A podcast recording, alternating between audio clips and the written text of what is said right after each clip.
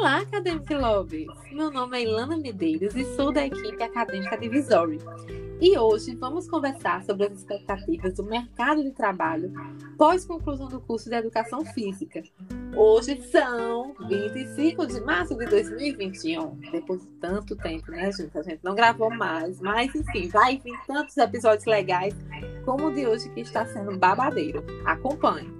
Este é o nosso 16 sexto episódio do podcast da Acadêmica Divisory. E o convidado de hoje é Jackson Guimarães. Ele é profissional de educação física, graduado pelo Centro Universitário da Unicip, é especialista em base fisiológica e treinamento personalizado e nutrição esportiva, é especialista também em emagrecimento e hipertrofia, possui cursos, vários cursos de capacitação, um deles é o Core 360, já atuou como instrutor de academia e já foi dono da sua própria academia. Hoje ele está bombando, essa é a palavra aqui, em João Pessoa, e ele está trabalhando como personal trainer em algumas academias reconhecidas aqui em João Pessoa, como a Selfit, a Corpus e a Smart Fit. Eu e Lana estou aqui para dizer que estou muito feliz que você já sentindo muito nosso convite. E quero dizer que a gente e eu, principalmente, admiro muito, muito o seu trabalho. Seu trabalho, perdão. Estou emocionada. E dizer que você é um profissional maravilhoso. Prazer, Jackson. Boa noite. Boa noite, Lana. Tudo bem? Tudo maravilhoso. E você, como é que tá, hein? Tô bem. O prazer é todo meu em poder participar desse podcast. Que convite, que surpresa. Que bom. Ai, meu Deus, que maravilha! E para começar, Zá, vamos logo começar, porque eu estou ansiosa para essa conversa. Eu quero perguntar a você, Jackson, qual a diferença de profissional de educação física para personal trainer? Então, a diferença, na verdade, nós temos aí é, o professor de educação física e temos o profissional de educação física, né? A, a grande diferença é que um trabalha na área escolar e o, e o outro, que no caso é o profissional da educação física, ele trabalha em N setores, por exemplo, é, na área hospitalar, em academias, em clubes, é, em hotéis, em alguns casos, em, em, empresas que precisam do serviço do personal para trabalhar a questão da ginástica. Já o professor de educação física, a sua área é apenas a escolar. Né? Então, há, uma, há uma, uma diferença na grade curricular de ambas as profissões, mesmo ambos tendo o mesmo conselho, né, o mesmo conselho profissional, mas há essa divisão aí entre essas duas áreas, entre esses dois profissionais, na verdade. E quais as possibilidades de atuação do profissional da educação física no mercado de trabalho? Então, hoje o mercado está tá, podemos considerar bom, né? É, ainda acredito que vai melhorar a valorização do nosso serviço no sentido de promovermos saúde, né?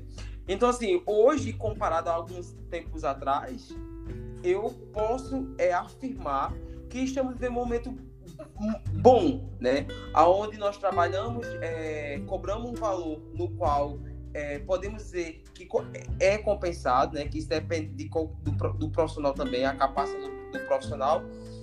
E hoje eu vejo que o mercado está muito amplo, né? Então, assim, hoje eu comentava logo cedo sobre a questão do, do nosso mercado de trabalho, em que eu, como personal, eu não vejo é, concorrência, porque existem muitas pessoas à procura do serviço personal, onde muitas vezes não tem o profissional para atender, para você ter noção. Ainda existe, infelizmente, isso, não é isso?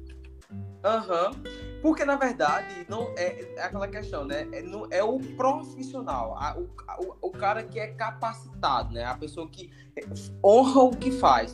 Hoje nós temos poucos nessa área. Mas não, não somente nessa área, como as demais áreas também acontece isso, né?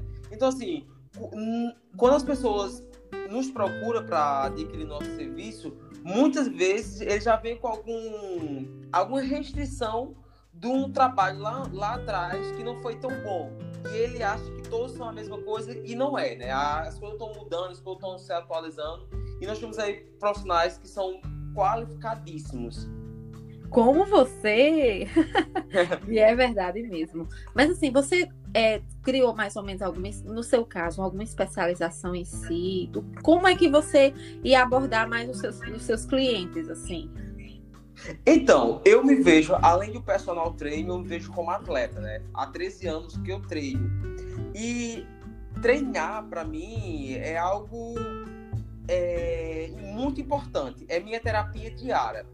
Então, assim, a minha marca, o meu serviço, a minha metodologia, ela foi criada como se constrói uma casa. Teve uma base onde eu comecei a treinar, depois de treinar a faculdade, aí eu passei a entender melhor as coisas, comecei a adentrar em alguns assuntos que eram importantes, como, como relacionado à fisiologia humana, fisiologia do exercício, até chegar é, aonde eu estou hoje, né, com o meu reconhecimento como profissional. Então, foi tudo é, de forma devagar, mas com muita experiência para poder chegar onde eu estou.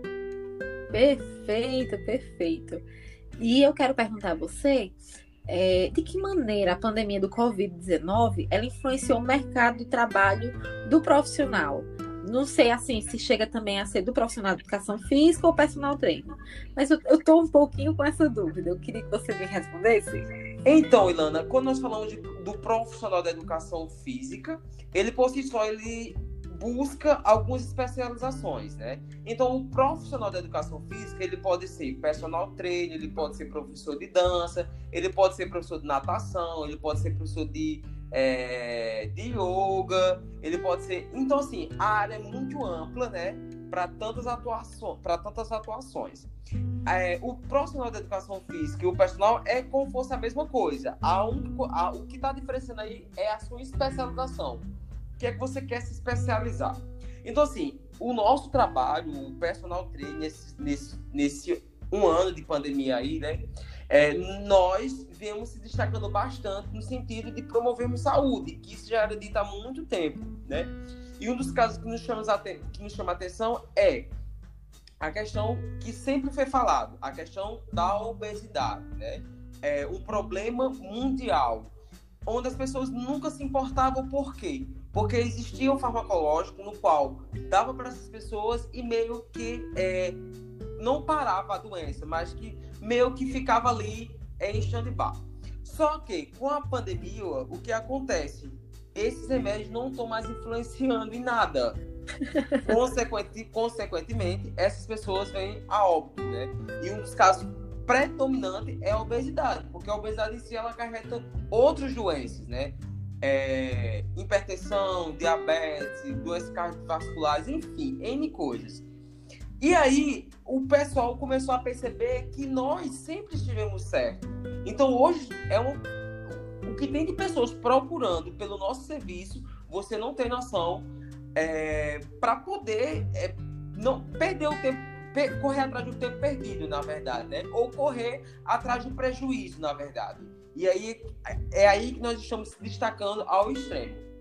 E, e aquela coisa, foi preciso ver uma pandemia para o povo acordar mais para a saúde, que era que eu não, não percebia. Inclusive, muitas pessoas mesmo perto de mim que não acordavam em relação à saúde e realmente se tratar. Então, assim, se tratar, gente, no sentido, tá? Pelo amor de Deus, é firmemente. Se sentir bem, pelo amor de Deus, não me leve a mal no que eu estou falando. Não estou dupla, dupla fala aqui, não. Mas, no seu caso, por exemplo, você sentiu alguma dificuldade na, na pandemia, assim, com, é, com o seu trabalho?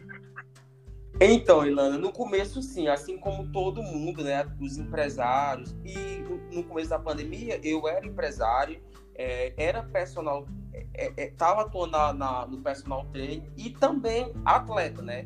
Então, assim, foi um bagulho que é porque tudo fechou, né?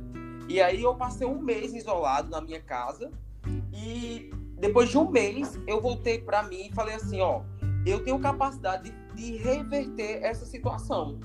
E eu tenho que inovar o meu trabalho, a minha metodologia para a coisa funcionar. Porque quando eu fiz o meu juramento, do, é, diante de toda a minha turma, eu jurei que eu iria promover saúde para a sociedade. E foi aí que eu comecei a investir no atendimento online, consultoria online. E para mim foi uma experiência perfeita. É, eu consegui entregar resultado para algumas pessoas, é, não só daqui, da Paraíba, mas também do Pernambuco, até do exterior. E isso para mim é motivo de muita felicidade. Isso é só motivo de que você é um profissional maravilhoso e competente. Não é porque eu tô falando na frente deles, tá, pessoal?